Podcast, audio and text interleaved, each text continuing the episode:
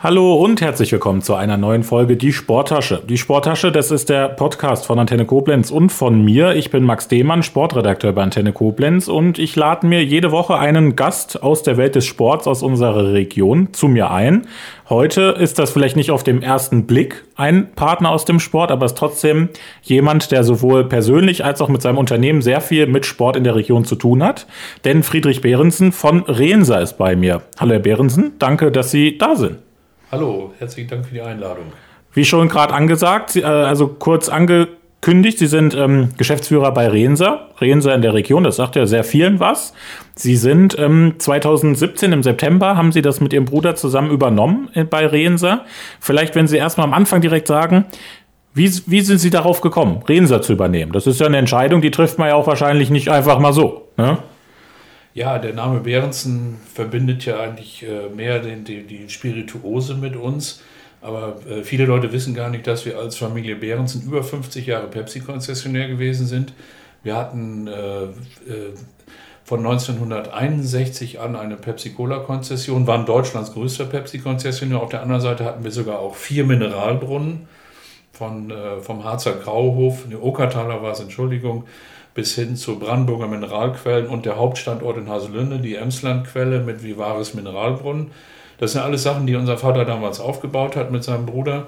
Und daher sind wir sehr wohl mit, der, äh, mit dem alkoholfreien Bereich äh, ja, bekannt und haben dann äh, per Zufall die Information bekommen, dass der Rienser Mineralbrunnen insolvent war. Und dann haben wir mit einem Bekannten zusammen einen Besuch hier in Rehns gemacht, haben uns das angeguckt, haben gesagt, ist das vielleicht ein Thema für uns? Und äh, kann ich nur sagen, am ersten, gleich am ersten Tag hat uns das Rehensergehen gepackt und wir haben gesagt, da ist was zu machen. Das ist ein spannendes Projekt, da wollen wir uns engagieren. Das ist eine Zukunftsaufgabe für uns Brüder. Und so ist das ganze Ding dann entstanden. Jetzt ist das ja, wie ich schon gesagt habe, September 2017, da ist das ja ein kleines Jubiläum. Das heißt, vier Jahre sind Sie ja dann jetzt da. Wenn Sie das vielleicht, wenn wir damit schon mal reinstarten, was würden Sie sagen? Was hat sich in den vier Jahren alles so verändert? Ist es rasend schnell vorbeigegangen? Wie war es für Sie? Ja, das, äh, die Neuausrichtung des Brunnens war sehr zeitaufwendig. Zum einen haben wir, mussten wir interne Prozesse sehr viele optimieren. Wir mussten in, in, Technik investieren. Wir haben die Strukturen, die Mitarbeiterstrukturen verändert. Also sehr, sehr viele Sachen intern, aber auch eben extern, sodass die Marke Rensa wieder mehr nach vorne gebracht wird und auch unser Portfolio erweitert wird äh, auf Basis eines drei Wertsäulensystems, wo wir sagen, wir wollen ökologisch, sozial und gesundheitsorientiert agieren und so sind dann einige Produkte wie zum Beispiel Sportmate, eins unserer heutigen Themen, aber auch Wasserglück entstanden, mit denen wir die Marke Rensa auch innovativ aufladen wollen. Genau, Sportmate auch äh, bekannt schon von, von meinem Podcast, von meiner Sportsendung her, weil, weil sie sponsern meine Sendung, deswegen daher schon mal bekannt. Natürlich haben wahrscheinlich auch einige schon mal probiert. Deswegen Sportmate ist auch ein Thema, weil da hatten Sie gerade im Vorgespräch schon mal kurz anklingen lassen, wie Sie auf die Idee gekommen sind. Da kümmern wir uns gleich drum. Aber wie die Zuhörer ja wissen, beginnen wir immer den Podcast mit dem Aufwärmen, weil wir orientieren uns ja am klassischen Fußballspiel. Das heißt, gleich gibt es das Aufwärmen. Und das sind meine Entweder-Oder-Fragen, um meinen Gast näher kennenzulernen. Und natürlich habe ich mir auch für Sie ein paar Entweder-Oder-Fragen ausgedacht. Sind Sie bereit? Jawohl. Die erste Entweder-Oder-Frage ist: Fußball spielen oder Fußball schauen? Fußball schauen. Sind Sie auch sind Sie Fußballfan? Gibt es einen Verein, wo Sie sagen, da schlägt mein Herz für? Ich war früher, äh, vielleicht auch durch meine Mutter bedingt, mal durch und durch Bayern-Fan. Mittlerweile bin ich da etwas objektiver, wobei auf der anderen Seite durch unsere Partnerschaft zu Mainz 05 äh, bin ich mittlerweile auch äh, sehr, sehr emotional mit Mainz 05 verbunden und äh, habe da wirklich tolle Sachen erlebt und deswegen schlägt mein Sportlerherz schon für Mainz 05, aber auch für die Region hier, muss ich wirklich sagen. So, dann auch mit Rot-Weiß Koblenz arbeiten wir da zusammen. Äh, ich, ich bin, bin nicht, nicht so, ein, so ein Fanatiker, der jetzt in irgendwelchen Bettwäschen schläft oder Gott weiß was. Aber wenn Vereine was Tolles machen, dann beachte ich die und dann finde ich die auch spannend und verfolge die auch immer weiter. Da habe ich so drei, vier Vereine, wo ich mich im Moment ein bisschen intensiver mit beschäftige. Also kann man so ein bisschen sagen, Fußballfan und dann Sympathien für einzelne Vereine. So, ja, ne? passt. so passt das. Dann die nächste Frage ist Hund oder Katze? Hund auf jeden Fall. Ich habe einen rumänischen Straßenhund, Eddie, und der ein bisschen auch so ein, so ein ganz kräftiger Hund ist, der meint, er wäre Gott weiß was, deswegen auch in, in Fachkreisen der Eddinator genannt. Also ist für uns unser Ein und Alles. Eddie ist sechs Jahre alt und ich bin auch mit Hunden groß geworden. Immer Hund, auf jeden Fall. Dann dritte Halbzeit oder fünfte Jahreszeit? Äh, dritte Halbzeit ist äh, für uns natürlich äh, dadurch, dass wir mit Spirituosen aufgewachsen sind, durchaus interessant. Auf der anderen Seite habe ich die fünfte Jahreszeit hier auch sehr gut kennengelernt und weiß den Karneval hier sehr zu schätzen und habe auch richtig Lust, da mitzumachen. Und vielleicht haben es auch ein paar Leute schon mitge mitgekriegt. Ich habe sogar schon ein paar eigene Büttenreden geschrieben und habe dem, äh, dem Prinzen von Koblenz auch schon beim Empfang in Rehns eine eigene Büttenrede vorgetragen. Ah, das ich habe mich zwar mehr als Karnevalspraktikant bezeichnet, aber auf der anderen Seite, man arbeitet sich rein und macht Spaß. Ja. Ja, das ist ja das Wichtigste. Dann ist ja auch schön, wenn dann vielleicht nächstes Jahr alles einigermaßen wieder äh, vonstatten gehen kann, was Karneval betrifft. War ja auch eine schwere Zeit für alle Karnevalisten. Das hoffen wir natürlich sehr. Ja. Das steht wahrscheinlich noch in den Sternen. Ja, ja. da könnten wir uns, glaube ich, jede Woche treffen und wir hätten jedes Mal eine andere Ausgangssituation, ja. glaube ich. Dann ist ein bisschen tricky die Frage. Bei mir kann man auch beides antworten. Und zwar Wasser oder Sportmate? Äh, ich trinke gerne Wasser auf jeden Fall, aber Sportmate trinke ich auch sehr gerne, weil ich einfach glaube, dass es eine gute sensorische Alternative ist. Deswegen, ich würde zu beiden tendieren. Wichtig ist, dass man viel trinkt und dann darf man Sportmate und Wasser durchaus reichlich trinken, denn das ist für den Körper unheimlich gesund und wichtig. Dann lassen Sie uns doch direkt mal zu Sportmate kommen. Gerade im, wie gesagt, schon im Vorgespräch mal kurz äh, anklingen lassen. Wie kam es dazu, dass äh, Renser Sport Mate auf den Markt dann gekommen ist? Vielleicht können Sie uns da so ein bisschen was zu dem, von dem Prozess äh, mitgeben. Ja, und der Trend zu Mate-Produkten ist ja unverkennbar. Das, äh, mit Club Mate fing das mal an. Mittlerweile gibt es ganz, ganz viele andere Anbieter und ich habe gesagt, der Mate-Markt, der ist interessant. Aber ich bin, ich bin kein Typ für MeToo. Wir sind von der Familie aus immer so aufgewachsen, dass wir gesagt haben, wir wollen innovativ sein, wir wollen gerne was Neues erfinden. Da habe ich einfach mal geguckt, was, was kann Mate denn noch? Und wenn ich dann äh, im, im äh, Nachschlagewerk bei Google nachschaue zum Beispiel oder auch, auch allgemein mal nachblätter, dann komme ich sehr schnell darauf, dass Mate der beste Sportdrink ist. Mate ist äh, von seiner Zusammensetzung durch die Mineralien dem menschlichen Schweiß am nächsten. Und entsprechend äh, führt Mate äh, verlorene Nährstoffe dem, dem Körper wieder zu, sodass äh, Mate dann auch eine isotonische Wirkung hat, besser als eine normale Zuckerisotonie. Und äh, bekannte Sportler wie zum Beispiel Antoine Griezmann oder der allseits bekannte Lionel Messi, der jetzt für wenig Geld nach Paris gewechselt ist, äh, sind, sind schwören auf Mate. Und da habe ich gesagt, das wäre doch eine Idee, um daraus eine neue Generation Sportgetränk zu machen. Und habe ich dann markenrechtlich geguckt, was ist denn da machbar. Und dann habe ich einfach mal Sport Mate äh, angemeldet als, als, Wort, als, als Wortmarke und habe das dann auch hingekriegt. Und das Schöne ist die Wortspielerei, deswegen ist die, die Verbindung zum Sport auch so schön. Sport Mate könnte auch Sport Mate sein und Mate ist der Kumpel, sodass der Sport, das Sport Mate mich als Kumpel durch alle Situationen begleitet und eigentlich für meiner Meinung nach eines der besten Sportgetränke ist, natürlich als Redner sage ich das allerbeste Sportgetränk, muss der Verbraucher entscheiden, aber ich glaube, wer es trinkt, wird verstehen, was ich meine. Dann gibt es das aktuell in den drei Geschmacksrichtungen Himbeer, Pfirsich und Apfel. Wie ist es dazu gekommen? Wie, also gibt es da einen Prozess, dass man verschiedene Sachen testet, was jetzt gut miteinander schmeckt? Wie, wie funktioniert das? Wir haben uns ein bisschen am, am Mainstream bewegt, mit welchen Geschmäckern kann ich gut arbeiten, die ich auch geschmacklich wirklich gut hinkriege. Bei Pfirsich bin ich ein bisschen am Eistee dran, weil Tee ist ja auch irgendwo, äh, Eis, Mate ist ja auch eine Teebasis. Dann Apfel ist, ist ein, ein eher männlicher Geschmack. Und die Himbeere, weil sie sehr kräftig ist. Dann haben wir gesagt, das sind drei schöne Geschmacksrichtungen. Wir haben auch lange, lange daran entwickelt, weil es war nicht einfach, das so hinzukriegen. Haben auch äh, deswegen sogar einen Workshop in Italien bei unserem Grundstofflieferanten gemacht. Das hat wahnsinnig viel Spaß gemacht und nach mehreren Entwicklungsschleifen haben wir es dann so hingekriegt, wie es heute ist. Und ich denke, das Ergebnis spricht für sich. Und können Sie das in, in Wochen, Monaten ausdrücken, wie lange das gedauert hat, von der ersten Idee bis zum ersten Mal im Regal? Äh, das ist hier Corona-basiert leider Gottes sehr schwer zu sagen, weil theoretisch wollten wir letztes Jahr im Frühjahr schon damit starten. Da war eigentlich alles fertig. Der Entwicklungsprozess selbst hat über ein halbes Jahr gedauert, auf jeden Fall, mit allen möglichen Schleifen, die wir da geflogen sind. Aber aufgrund von Corona war es sehr, sehr schwer, eine Produkteinführung hinzubekommen. Das ist heute noch schwer, Platzierungen auch im Markt zu kriegen. Weil äh, ich glaube, wenn, wenn jeder sich mal hinterfragt, wenn ich heute in den Supermarkt einkaufen gehe, dann suche ich nicht das Einkaufserlebnis, sondern ich gehe mit meinem Einkaufszettel durch den Markt und gucke nach dem, was ich gerade für meinen Kühlschrank brauche und nicht nach dem, was gerade Neues gibt und gehe da schnell wieder raus, damit ich die Maske abnehmen kann. Deswegen ist das in solchen Zeiten wahnsinnig schwer für Innovationen, aber trotzdem haben wir es hingekriegt und die Feedbacks im Moment zeigen, dass wir mit dem Produkt auf einem guten Weg sind, aber eben um fast ein Jahr verschoben. Ich kann ja sagen, meine Lieblingssorte ist Himbeer. Ich finde alle drei lecker, aber ich bin halt so ein kleiner Himbeer-Fan. Deswegen habe ich mich sehr gefreut, dass es das, dass es das ähm, in der Sorte Himbeer gab, weil ich finde, auf dem Markt gibt es wirklich wenige Sachen, die gut nach Himbeere schmecken. Ähm, haben Sie auch eine Lieblingssorte bei Mate oder sind alle drei Favorit von Ihnen?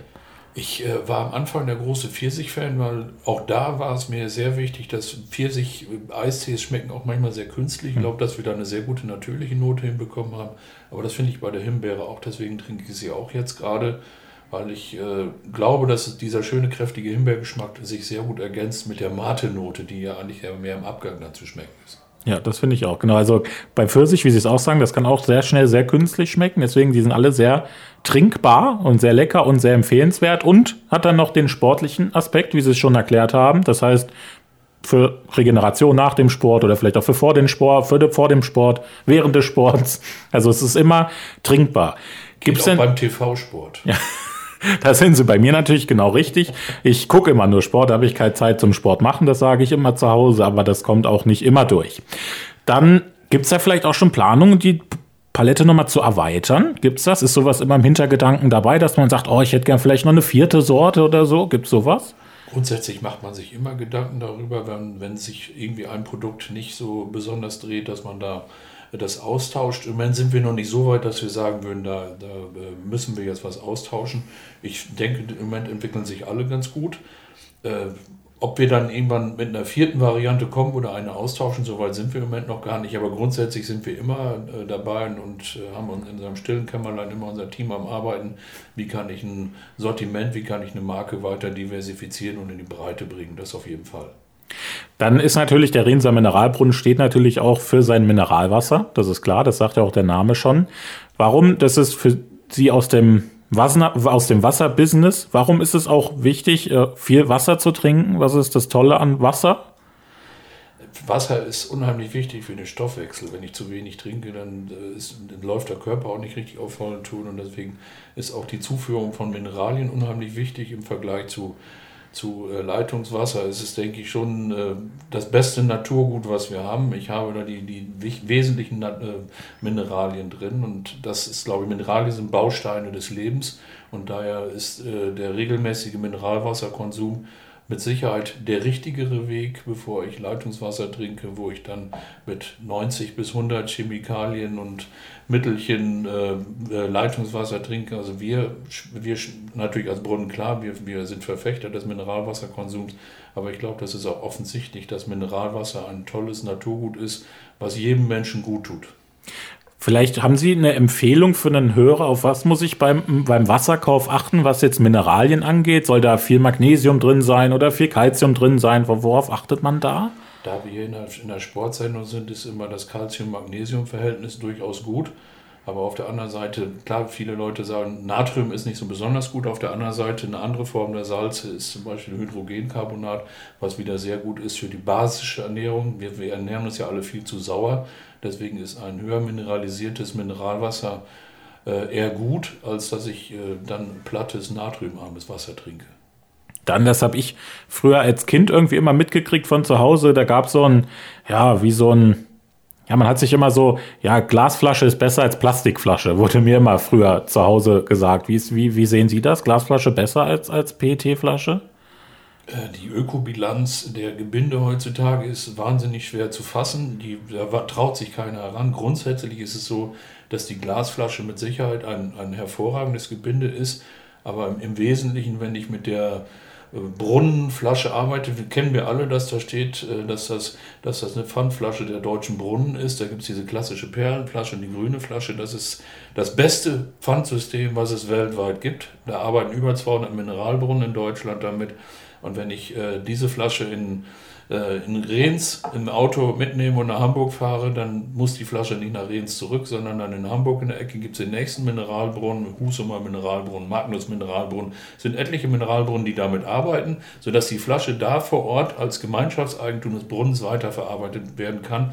Im Gegensatz zu der Individualglasflasche, wie sie die großen Brunnen heutzutage immer mehr machen, das ist leider Gottes der völlig falsche Weg. Dann habe ich zwar ein Pfandsystem, aber diese Flasche muss immer wieder zu dem Brunnen zurück, mhm. der diese Flasche abgefüllt hat, weil kein anderer diese Flasche verwenden kann und damit ist jegliche Ökobilanz einer Glasflasche über den Haufen geworfen. Da kann ich besser eine PET-Einwegflasche nehmen, die heutzutage auch noch viel energetisch sauberer hergestellt werden kann als früher. Ich arbeite mit Rezyklaten, ich brauche nicht den, den, der Kunststoff äh, hält besser, die, die Flaschen sind äh, mittlerweile wirklich von der Ökobilanz her, das hat mittlerweile die Stiftung Warentest beim letzten Test auch noch gesagt, die sind deutlich ökologischer, als viele Leute sagen. Sicherlich ist es von der Qualität, da ist die Glasflasche immer noch das Beste, aber sie, man sollte die Plastikflasche nie verpönen. Wenn ich die Plastik-Mehrwegflasche zum Beispiel nehme, wo da, da kriegen wir die Flaschen aus Mendig, die werden bei uns abgefüllt, die, die werden 50 Kilometer angeliefert und werden dann von uns hier im Umkreis vermarktet. Die hat eine Top-Ökobilanz, die PET-Mehrwegflasche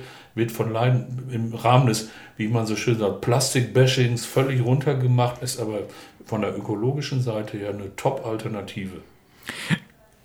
Entschuldigung, ich habe bei der, bei der Recherche habe ich auch gesehen, dass Sie bei Rense auch Wert auf Verpackungsalternativen legen und auch, auch äh, innovative Produkte. Wie, wie sieht das aus? Was, was kann man denn an dem, zum Beispiel am Verpackung noch optimieren? Was gibt es da für Möglichkeiten?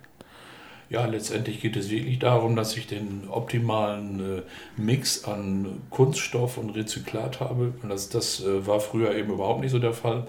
Äh, je mehr Rezyklat ich da reinpacke, desto schwieriger wird es, die, die, die, dass, dass die Flasche auch die Kohlensäure hält. Die wird etwas grauer, die Flasche. Grundsätzlich ist aber wichtig, möglichst viel Rezyklat da reinzupacken. Es gibt auf der anderen Seite aber eben auch äh, andere Alternativen, wie zum Beispiel Kartonverpackungen und sowas, mit denen wir uns auch beschäftigen, äh, sodass wir da auch äh, in Zukunft ein breites Gebindemix haben werden, um für jeden Konsumanlass das entsprechende Gebinde zu liefern, was auch ökologisch sauber ist. Und wenn Sie das jetzt, kann man das so platt erklären, wie lange es dauert vom wo das Wasser dann aus ihrem Brunnen rauskommt, bis es dann in der Flasche und im Einzelhandel landet. Wie lange dauert sowas? Kann man das sagen?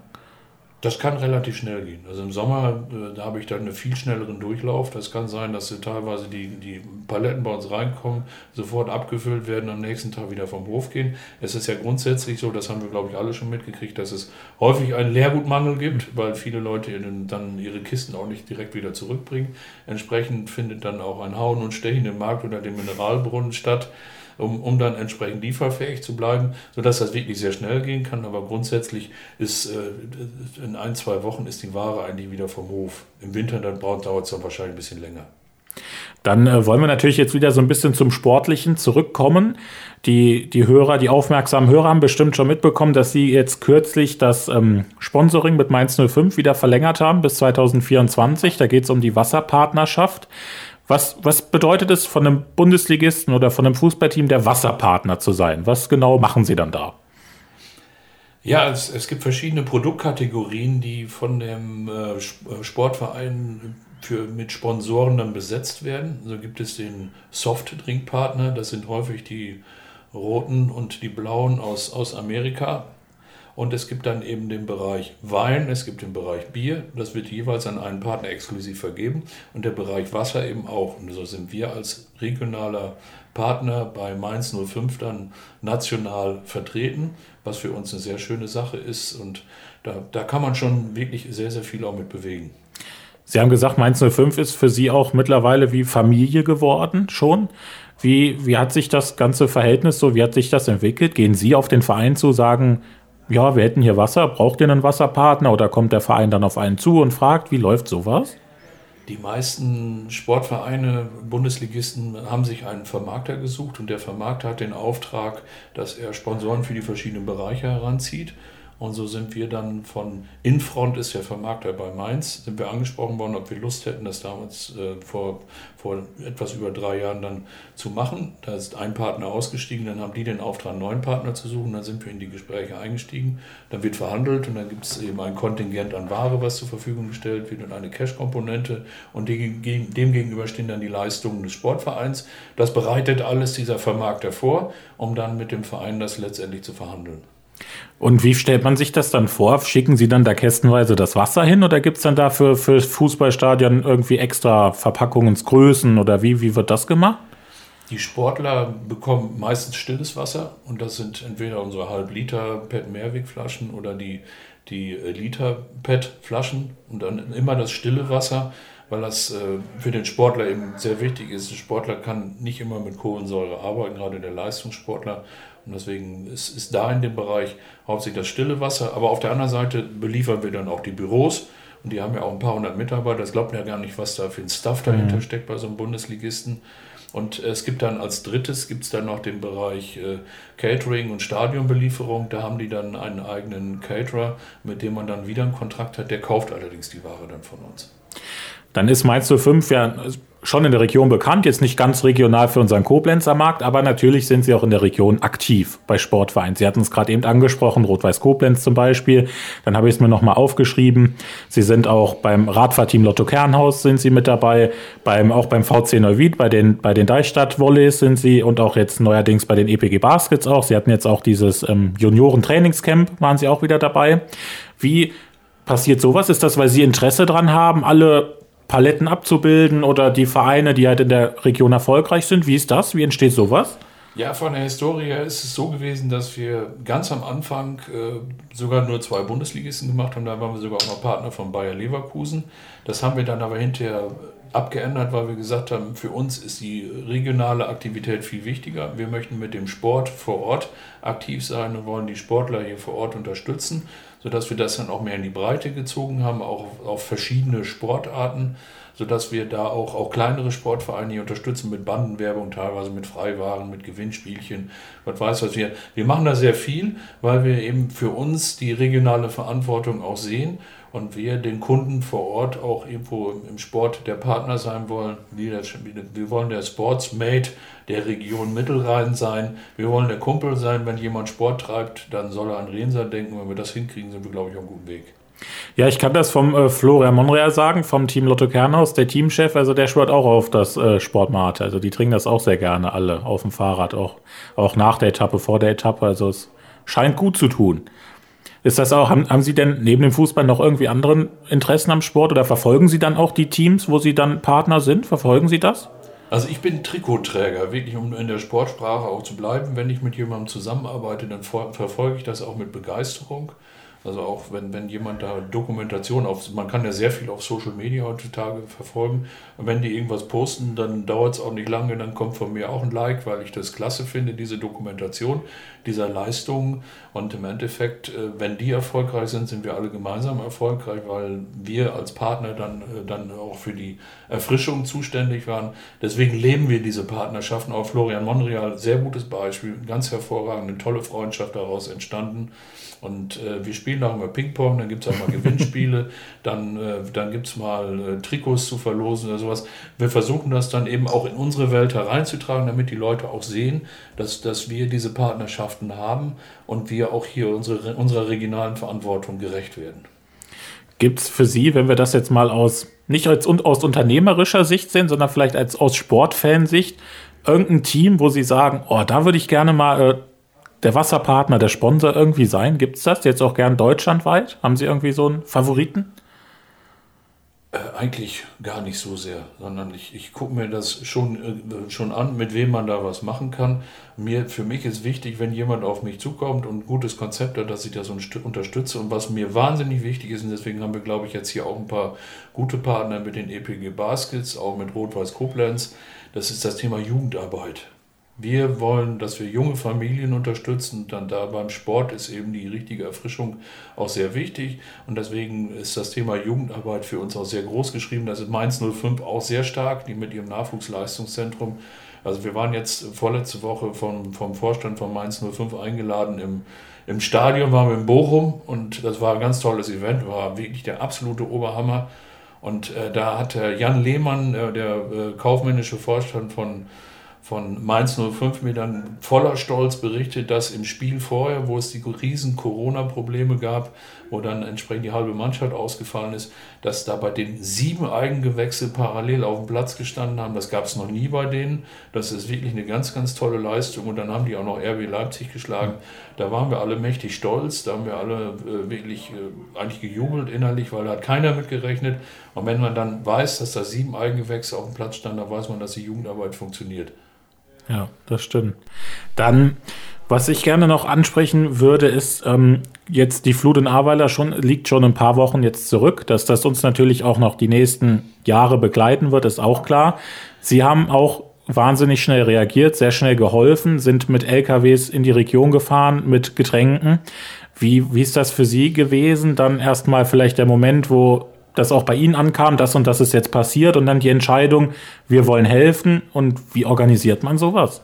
Also wir waren grundsätzlich erstmal geschockt, kann ich nicht anders sagen, weil das waren wir, glaube ich, alle, weil sowas gab es noch nie. Das hat man früher immer aus irgendwie welchen fernen Ländern gesehen, solche Naturkatastrophen.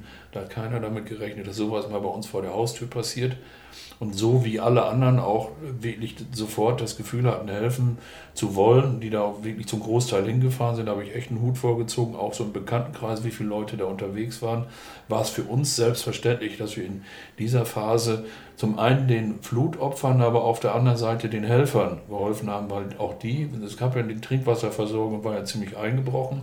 Da haben wir dann mit den regionalen Institutionen, da äh, auch, auch mit dem am Nürburgring, mit dem Organisationskomitee oder wie, wie sich das nannte, Organisationszentrum, aber auch mit anderen, mit, mit DRK, mit, mit äh, Malteser und Gott weiß was. Es haben sich immer wieder welche gemeldet, das ist auch heute noch so und das werden wir auch immer wieder so machen, wenn jemand sagt, ich brauche da was. Wir können natürlich jetzt nicht äh, ständig LKW-weise was dahin fahren, aber grundsätzlich ist es uns sehr, sehr wichtig und wir werden auch weiter da vor Ort sein um, äh, und, und die Leute unterstützen. Denn das, was da passiert ist, das, das können wir nur gemeinsam wieder gerade rücken. Und da hoffe ich, dass das geht von der Bundespolitik bis zu regionalen Unternehmen und auch Bürgern, dass man sich gegenseitig hilft. Und das war toll zu sehen, wie das bisher alles geklappt hat. Und wollen wir hoffen, dass das auch so weitergeht. Da hat man ja auch in dem Zusammenhang gehört, zum Beispiel, das ist, sind ja dann, ich sage jetzt mal Ihre Kollegen, aber auch Ihr Konkurrent auf dem Markt natürlich beim Sinziger Brunnen, der ja komplett zerstört worden ist bei der Geschichte. Kann man sich das vorstellen? Können, also haben Sie auch mal dran gedacht, mein Gott, wenn das bei uns passieren würde, auf einmal ist irgendwie unser Brunnen kaputt oder weg? Also wir haben ja, äh, wir, unser Brunnen liegt ja direkt am Rhein und als wir die Gespräche geführt haben, 2016 äh, waren wir das erste Mal da und dann ging es ja eigentlich neun Monate, wie eine, wie eine Geburt, war eine schwere Geburt. Nach mhm. neun Monaten sind wir dann eingestiegen und letztendlich war das Thema Hochwasser, stand bei uns auch ganz oben auf dem Zettel, weil ich gedacht habe, so nah am Rhein, hm, das ist aber wohl gefährlich. Wie sieht es denn da mit Hochwasser aus? Da wurde uns dann gesagt, ja, in den letzten 25 oder 30 Jahren ist hier nie was passiert. Das, das, die Gebäude, die stehen alle sehr sicher. Irgendwann war mal was in die, in die Apfelhallen, in Apfelhallen gekommen, aber das war in den 90er Jahren. Und, äh, aber seitdem, da wird auch nie wieder was passieren. Das, wir waren dann gerade aktiv im September und ich glaube im Dezember kam das erste Hochwasser. Und äh, die Brunnenwiese war sofort überschwemmt. Der Rhein hatte irgendwie bei uns einen Pegel von über 8 Meter. Und es fehlten 10 Zentimeter, dann hätten wir auch das Hochwasser bei uns gehabt. Und eigentlich, wie es bei den Sinzigern dann auch ist, und das ist wirklich ganz, ganz schlimm, dass wir, wenn, wenn dieses Flutwasser erstmal da drin gewesen ist in den Hallen, dann ist es ganz schwer wieder rauszukriegen, hm. weil sich da so ein Schlamm bildet, der, der wird wie Zement. Und da muss man ganz, ganz schnell reagieren. Und deswegen, das tut mir wahnsinnig leid, dass das diesem Brunnen äh, so passiert ist. Und hoffen wir, dass alles wieder vernünftig aufgebaut wird, damit dieser Brunnen auch wieder am Markt teilnehmen kann.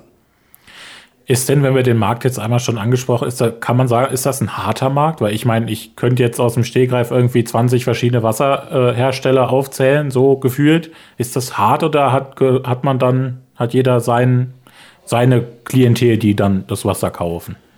Der Mineralwassermarkt ist schon sehr, sehr eng. Es gibt in Deutschland über 200 Mineralbrunnen und jeder versucht sich über Regionalität zu etablieren. Auf der anderen Seite gibt es natürlich auch die nationalen Wässer, die man überall findet. Aber grundsätzlich muss sich jeder seine Nische suchen und gucken, wie er die Leute für sich gewinnt. Deswegen ist für uns eben regionales Engagement sehr, sehr wichtig, damit die Leute auch wissen, das ist ein Brunnen, der für mich da ist. Deswegen auch ein bisschen unser Claim, wir sind da, wo du bist weil wir den, den Verbraucher auch gerne begleiten wollen und entsprechend da auch was machen, um den Menschen emotional zu begleiten und auch zu erreichen, damit er bei der Kaufentscheidung dann auch vielleicht mal nach den Rensa-Produkten guckt. Aber grundsätzlich ist es so, das sieht man ja, wenn, egal in welche Märkte man geht, wir haben hier in der Region eine wahnsinnige Brunnendichte wie sonst fast nirgendwo. Das ist so wie in Bayern mit Brauereien. Ja. Aber das ist schon ein harter Wettbewerb, aber auf der anderen Seite, wenn man gut ist, hat man seine Chancen und die wollen wir nutzen. Dann hat der Hörer das jetzt schon mitbekommen. Wir sind so ein bisschen vom Aufwärmen schon in die erste Halbzeit so fließend übergegangen. Und von der ersten Halbzeit geht's dann jetzt in die Halbzeitpause. Und in der Halbzeitpause wird bei uns zwar keine Pause gemacht, sondern wir sprechen über das Thema Pause. Das heißt, wie schalten Sie zum Beispiel ab, wenn Sie einen stressigen Tag haben? Was haben Sie für Hobbys? Wir haben jetzt schon Sie ein bisschen kennengelernt. Karneval finden Sie, finden Sie ganz gut, das begeistert Sie oder auch Sport. Wie ist das denn? Ich kann mir vorstellen, gefühlt könnten Sie den ganzen Tag arbeiten von der Arbeitsmenge her her, die auf Sie zukommt. Aber wie kommen Sie zur Ruhe? Ihr Hund wahrscheinlich auch ein, ein Thema Familie? Der Hund ist auf jeden Fall sehr, sehr wichtig. Ich gehe wahnsinnig gerne einfach nur im Wald spazieren, um einfach die Ruhe zu genießen, die Natur zu genießen. Das ist was ganz, ganz Tolles. Auf der anderen Seite bin ich leidenschaftlicher Musiker. Leider Gottes in, in Corona-Zeiten völlig hinten runtergefallen. Aber ich bin seit über 40 Jahren, 1975 mit neun Jahren angefangen, bin ich äh, der Blasmusik äh, hörig gewesen habe dadurch viele, viele Sachen kennengelernt, habe in mehreren Orten gelebt. Ich habe in Frankfurt in einer Swing Big Band gespielt, in äh, Hamburg habe ich gewohnt, habe im Airbus Orchester Musik gemacht. Mhm. Und jetzt hier in der Region, da gibt es den Musikverein Rehns, den habe ich auch immer wieder versprochen, dass ich komme und das will ich auch definitiv dieses Jahr machen. Oder spätestens Anfang nächsten Jahres, wenn man jetzt wieder regelmäßig proben darf, weil das ist natürlich jetzt die letzten äh, eineinhalb, fast zwei Jahre jetzt jetzt hinten runtergefallen. Mhm. Vorher war man natürlich mit dem Brunnen sehr beschäftigt, aber für mich ist Musik, es ist wie Sport. Und das ist auch, wenn ich mein Musikinstrument spiele, ist es Sport, denn ich spiele Susaphon. Hm. Und weißt du, das Susaphon, weiß ich viele, ob die Hörer das kennen, das ist äh, ein, der, der, die amerikanische Tuba, ein bisschen hm. diese Silberschnecke mit dem großen Trichter oben drüber. Das Instrument wiegt 14, 15 Kilo. Oh. Das, was ich habe, das ist ein etwas schweres als viele andere. Die gibt es auch in Fieberglas. Aber wenn man da dann Musik mitgemacht hat und vor allem Marschmusik mitgemacht hat, dann ist man äh, durchaus fertig. Also ich habe wirklich Karnevalsumzüge in Köln, Düsseldorf, eine größte Riesenschützenfeste in Hannover und Gott weiß was, wo man teilweise sieben, acht Kilometer Marsch, Marsch und mhm. Blasmusik macht, dann das ist auch wie Leistungssport. Da sind sie hinterher fertig. Da fühlen sie sich, als wenn sie 38 Luftmatratzen auf dem Sportplatz aufgeblasen haben. Macht aber Spaß und es ist wie so eine Gehirnwäsche. Das ist wie Sport, das setzt Glückshormone frei. Mhm. Und wenn man noch so einen blöden Tag gehabt hat, weil man abends zur Probe geht und dann gehe ich mit dem letzten Musikstück ins Bett und vergesse alles, was vorher gewesen ist. Das ist wirklich eine ganz tolle Sache. Deswegen Musik ist ein sehr ausgleichendes Hobby. Und aber sind auch bestimmt auch, wenn sie nach Hause kommen, einfach auch mal der Füße hochmensch, oder? Dass man mal einfach abschaltet, ein Buch liest, Fernsehen guckt, irgend sowas? Auf jeden Fall. Also ich äh, bin ja jetzt auch äh, durch, durch viele Sportverletzungen und weiß das sportlich nicht mehr so ganz aktiv. Deswegen ist auch der TV-Sport für mich durchaus interessant. Aber grundsätzlich informiere ich mich gerne. Ich gucke gerne Fernsehen. Ich mache gerne so einen Chillabend mit meiner Frau. Der gehört einfach dazu. Ja. Und deswegen ist dieser Part eben auch durchaus wichtig für uns. Dann kommen wir von der, äh, von der Halbzeitpause jetzt in die zweite Halbzeit. Und die zweite Halbzeit ist so ein bisschen, die habe ich äh, untergeordnet ein bisschen Vergangenheit und ein bisschen Zukunft. Das ist so beides. Ich würde gerne erstmal mit der Vergangenheit nochmal anfangen, weil, um sich das mal bewusst zu machen, also der, der Renser Mineralbrunnen, der ist 1573 das erste Mal erwähnt worden, was das für eine lange Zeit ist. Wie ist das für Sie, der jetzt relativ neu dabei ist bei Renser Mineralbrunnen? Führt man diese Geschichte? Nimmt man das auf? Direkt, wenn man da ist? Ich äh, muss sagen, ich bin stolz auf die Geschichte. Wir sind sehr traditionsbewusst aufgewachsen, mein Bruder und ich. Die Behrensen Brennereien haben Stammhaus 1758 gehabt. Wir sind die achte Generation gewesen, deswegen wissen wir sehr wohl, was Historie und historische Verantwortung heißt. Und wenn ich dann weiß, dass am, am Standort in Rehns früher europäische Könige Wahlen und Treffen abgehalten haben, das ist was ganz, ganz Besonderes, das hat fast keiner. Und deswegen wusste man damals schon die hohe Wasserqualität in Rehens zu schätzen. Und das ist für uns natürlich ein super Qualitätsmerkmal, wenn man sagen kann, schon im Mittelalter wussten europäische Könige das Wasser in Rehens zu schätzen. Das ist toll, das hat nicht jeder. Jetzt haben Sie es gesagt, schon sehr viele Generationen vor Ihnen sind auch entweder also irgendwas mit Spirituosen oder Getränke, also in dieser äh, Richtung unterwegs gewesen. War das für Sie auch immer schon klar, ja, ich möchte auch so das dann weiterführen? Ja, bei uns gab es eine etwas andere Geschichte. Wir hatten, äh, wir haben mehrere Familienstämme gehabt und da gab es eine ganz klare Regelung, dass im Rahmen der Gesellschaft, der Behrensen-Gruppe AG, jeder Familienstamm nur einen äh, seiner äh, Nach Nachkommen im, im Unternehmen unterbringen darf. Und entsprechend war das bei meinem Bruder so vorgesehen, sodass ich in, in dem Bereich äh, Herstellung von Getränken eigentlich da in Haselünne keine große Chance hatte. Ich war bei der Getränkeindustrie immer verbunden, habe auch in früheren Zeiten in, in, in meinem, im Rahmen meiner Werbeagenturtätigkeit in Frankfurt sogar schon für die Königsbacher Brauerei aktiv gearbeitet. Auch das, das Projekt Zischke zum Beispiel haben wir damals wiederbelebt, das mhm. schöne alte Kellerbier. Deswegen, ich bin der Getränkebranche immer treu geblieben. Aber diese Sache, und das, das ist eben das Schöne, so zum Thema Tradition, vielleicht ganz interessant, dass man das mal hört. Für meinen Bruder und für mich hat sich so ein bisschen die Geschichte von unserem Vater damals wiederholt. Mhm. 1954 ist unser Opa gestorben und äh, unser Onkel Hans sollte die Firma erben und äh, die Firma, da gab es eigentlich nicht viel. Da, die, die Firma war nach dem Krieg, war sie völlig kaputt. Unser Opa war mit dem Kriegsleiden zurückgekommen dann äh, hat der damals der Notar zu unserem Onkel gesagt, sie können das Erbe auch ausschlagen, weil im Endeffekt er eigentlich nur Historie mit vielen roten Zahlen erben sollte. Da hat er gesagt, nein, das möchte ich nicht. Ich frage jetzt meinen Bruder Friedrich, ob er Lust hat, damit einzusteigen, ob wir das äh, gemeinsam aufbauen. Da haben die beiden Brüder haben gesagt, den Laden aus Trümmern aufgebaut und gesagt, nein, wir ziehen das jetzt durch. Und nach zwei oder drei Jahren kam unser Onkel Hans zu unserem Vater und er hat ihn gefragt, Friedrich, wie sieht's aus? Äh, hast du gerade mal eine Stunde Zeit? Wir gehen jetzt da vorne zu Wichelmann, das war damals ein Klamottengeschäft in Haselünne.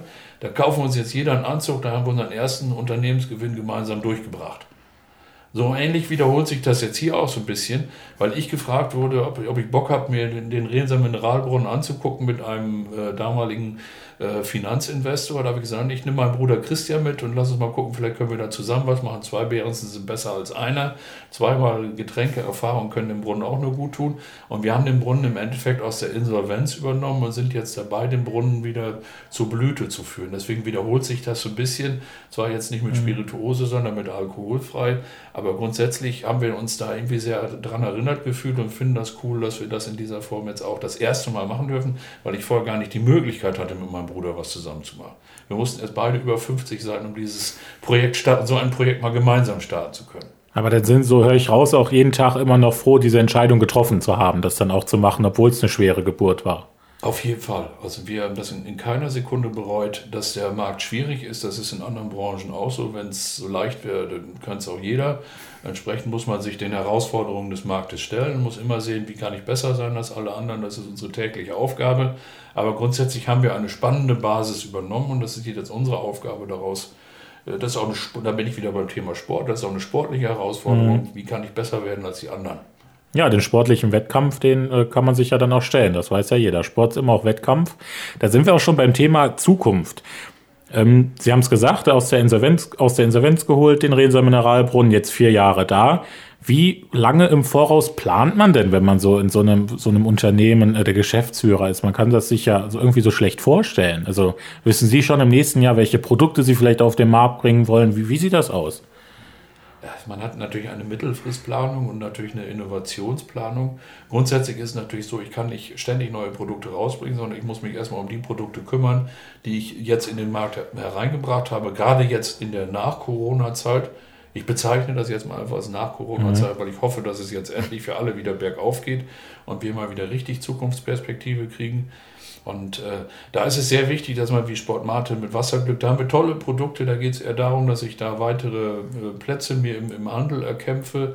Da bin ich auch wieder im sportlichen Wettkampf. Ich muss mich auch gegen andere Mitbewerber da durchsetzen. Deswegen ist es, äh, ist es hier auch ein, eigentlich eine ständige Aktivität. Aber grundsätzlich denken wir natürlich immer darüber nach, was kann ich alternativ noch machen. So fangen wir jetzt als nächstes mit dem Thema Sirup an, hm. weil wir sagen, das Thema Sirup und Wassersprudler äh, wird gerade aufgebaut und da sagen wir als Mineralbrunnen, da müssen wir was dagegen stellen und sagen, wenn ich schon, wenn ich mit Sirup arbeiten will, dann will ich, dann muss ich eigentlich die beste Basis für meine selbstgemixte Limo haben. Deswegen haben wir den Renser Limonadenbaukasten entwickelt und empfehlen den Verbrauchern äh, unseren neuen Silvetta-Sirup mhm. und unseren Tyrannos Energy-Sirup mhm. und den dann aber auch in Verbindung mit Rensa Classic Mineralwasser, weil ich da eine andere Form der Kohlensäure drin habe, die einen deutlich besseren Erfrischungseffekt hat.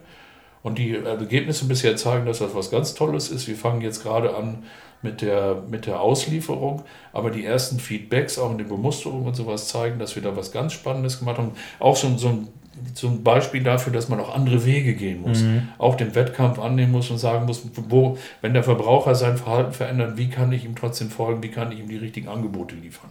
Also man muss dann auch immer so ein bisschen mit der Zeit dann auch mitgehen. Ne? Man hat das ja auch dann nicht unbedingt in der Hand, wie sich der Verbraucher halt entwickelt. Ja. Ne? Und der steht halt jetzt so ein bisschen auf Sirup und, und Wassersprudler und dann muss man da äh, mitgehen. Aber das sind äh, spannende Sachen, die man da hört. Dann ist es äh, nach der zweiten Halbzeit, die ich dann jetzt schon mal, die wir jetzt eigentlich schon äh, Richtung Ende gebracht haben, meine Fragen waren eigentlich schon beantwortet. Da geht's noch in die Nachspielzeit bei mir. Bei jedem guten Fußballspiel gibt's Nachspielzeit, bei mir natürlich auch. Und Sie hatten es vor, vorhin schon mal angesprochen, diverse Sportverletzungen tragen Sie mit sich rum. Was haben Sie denn früher für Sport gemacht? Ich war leidenschaftlicher Handballer, habe damals in der Nordseeliga A-Jugend Handball gespielt, in der Herrenmannschaft, Bezirksliga war das damals war, hat, hat, mir wahnsinnig viel Spaß gemacht. Wenn ich könnte, würde ich heute noch spielen. Dann war ich Skifahrer, ich habe Squash gespielt, habe leider Gottes mehrere Sportverletzungen, Kreuzbandrisse, Schulteroperation, Bandscheibenvorfall. Ich möchte mein ärztliches Bulletin nicht weiter ausrollen hier, aber sportlich ist jetzt für mich nicht mehr so ganz viel machbar. Aber grundsätzlich bin ich dem Sport immer auch, auch aktiv äh, entgegengetreten, weil ich gesagt habe, das ist eine tolle Sache. Ich bin so ein richtiger Vereinsmeier, mir hat das immer Spaß gemacht, Mannschaftssportarten zu betreiben.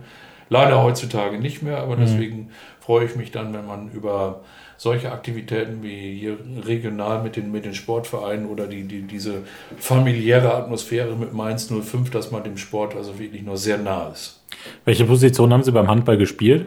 Überall ich, mal, oder? Ich war Torwart. Oh, ich. Ich ja. war auch immer am liebsten Torwart, muss ich sagen. Das fand ich irgendwie das hat mir wahnsinnig viel Spaß gemacht. Bin da per Zufall reingerutscht über einen Kumpel, der, der, der ist hinterher sogar, weil er so fasziniert war vom Sport, bis in die Handball-Bundesliga geschafft hat. Oha. Das habe ich jetzt nicht ganz geschafft. Aber auf jeden Fall habe ich die Handballluft von A bis Z schnuppern dürfen und habe da wirklich wahnsinnig viel Spaß gehabt. Und wenn wir noch mal ein bisschen über die Region sprechen, waren Sie, bevor Sie dann in Rehns das erste Mal waren, waren Sie schon mal hier in der Region oder war das dann das erste Mal bei uns? Wir waren als Kinder oft hier. Unser, unser Vater war so äh, Nebenunternehmer, war ja eben auch äh, ein, ein kleiner Baumeister in Anführungsstrichen, der wäre, wenn die, die AG nicht, wenn die damals, wenn die nicht in die Firma eingestiegen wären, dann wäre er Architekt geworden. Mhm. Deswegen hat er sich sehr damals schon mit historischen Bauten beschäftigt. Und dann waren wir, wir hatten ein, oder wir haben immer noch ein Burghotel in Aselünde, darüber waren wir in der Vereinigung Gast im Schloss. Und hier gab es früher ganz viele Hotels am, am Rhein und die haben wir der Reihe nach abgeklappert. Also als Kinder waren wir sehr viel unterwegs. Wir waren sogar mal mit dem Blasorchester auf dem Ehrenbreitstein mhm. unterwegs und haben da auch Musik gemacht. Also wir waren diverse Male hier in der Region und das war so ein bisschen in der, in der Kindheit auch wieder ein bisschen rumschippern. Das ja, cool. Ja, so, so ein bisschen wie sie, als würde sich so ein, so ein Kreis wieder schließen, dann, ja, ne, kann man eigentlich sagen. Ja. Gut, dann äh, wäre ich tatsächlich durch mit allem, was ich hatte. Ich äh, bedanke mich schon mal recht herzlich, dass Sie da waren dass sie auch an meine Sendung glauben. Das kann man ja auch mal dazu sagen. Ne? Und ich äh, wünsche Ihnen viel Erfolg, was auch die Zukunft bringt. Ich würde sagen, so das, was ich herausgehört habe, sind Sie auf einem sehr guten Weg aktuell, auch trotz jetzt Corona, was natürlich auch, das hat ja im September 2017 auch keiner kommen sehen, dass das auf einmal passiert. Und ja, ich hoffe, dass das, ja, ja, die, die Partnerschaft, die familiäre bei Mainz 05 vielleicht auch über 2024 hinaus noch weitergeht. Ich denke, das würde sie auch freuen. Und ich freue mich, wenn Sie irgendwann mal wiederkommen. Sehr gerne. Sie sind immer hier mit herzlich eingeladen. Auch gerne mit neuen Produkten. Gerne noch Sorte 4 von Sportmate.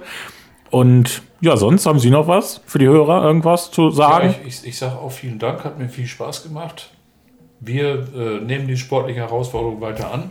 Wir in der Sportsprache zu bleiben, wir haben ein super geiles Team. Wir sind stolz auf unsere Mitarbeiter, auf das, was wir gemeinsam bewegt haben und werden auch äh, gemeinsam weiter nach vorne marschieren, um dann hier weitere Akzente zu setzen. Ich glaube, da sind wir auf einem guten Weg und freuen uns auf die Zukunft, die mit Sicherheit noch viele spannende Sachen bringen wird.